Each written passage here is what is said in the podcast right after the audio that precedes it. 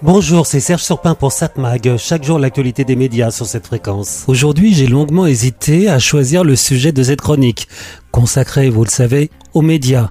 Médias au sens large.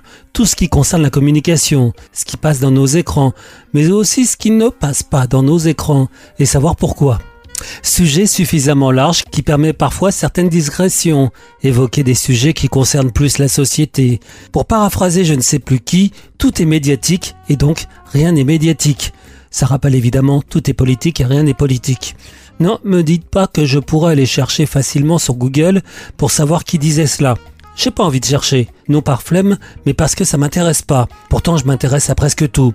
Mais j'ai comme l'impression que cette phrase passe partout peut avoir été écrite par euh, beaucoup de monde.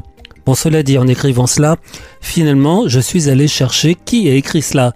Curiosité oblige. Et j'ai trouvé que cela serait, tout simplement et logiquement, Machiavel. Logiquement, car euh, pour dire que tout est son contraire, bah c'est machiavélique. Par esprit d'escalier, je pourrais chercher aussi pourquoi on dit que quelque chose est machiavélique. Mais je m'arrête ici, car c'est pas le sujet de cette chronique. Déjà que j'ai du mal à choisir le sujet aujourd'hui. Bon, euh, pour terminer là-dessus, vous vous rendez compte que c'est quand même génial que l'on puisse avoir la réponse à toutes les questions que l'on puisse se poser, et cela instantanément.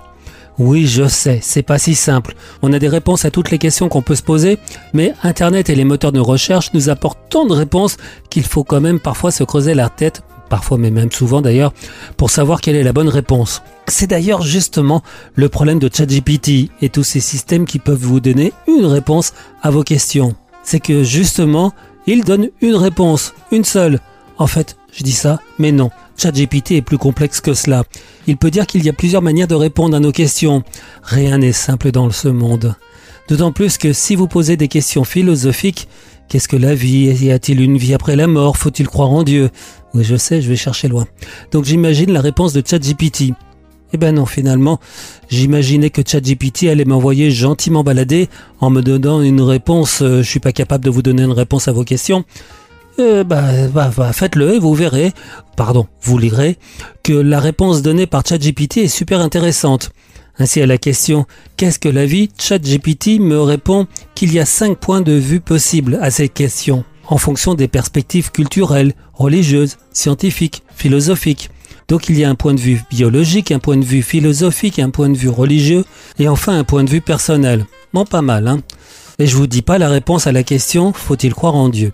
Finalement, et c'est ici le sujet de mes chroniques, quand on est curieux, on peut s'ouvrir l'esprit à tant de sujets et quand on réfléchit, c'est passionnant. Allez, je reviens quand même au sujet initial de cette chronique.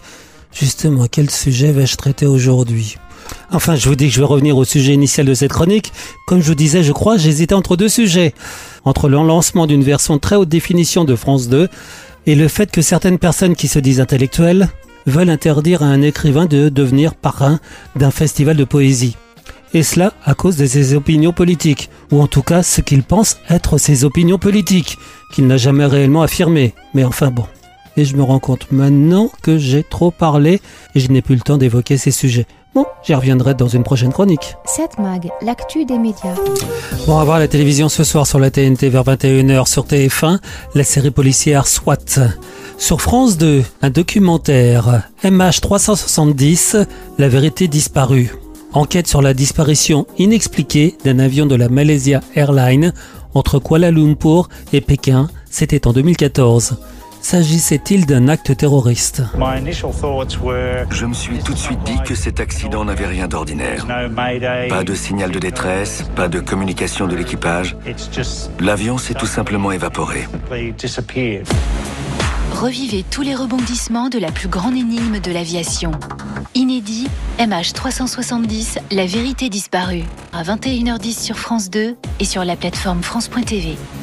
France 3, un téléfilm dramatique, Mort d'un berger. C'est un inédit avec Annie Dupéret et Daphné Gérard.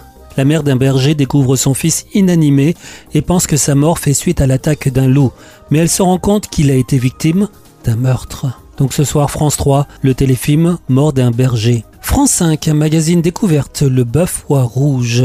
M6, un jeu, Destination X. Seront-ils se repérer? En tout cas, les téléspectateurs ont du mal à trouver l'émission. Mais j'aurais tendance à vous conseiller de regarder ce soir Arte, qui propose deux documentaires. À 20h55, La Shoah des ghettos. S'appuyant sur les témoignages de prisonniers des ghettos institués par les nazis en Europe de l'Est, un documentaire sur la machine génocidaire hitlérienne. Des journaux intimes récemment découverts racontent la vie dans les ghettos. Mon Dieu, que se passe-t-il?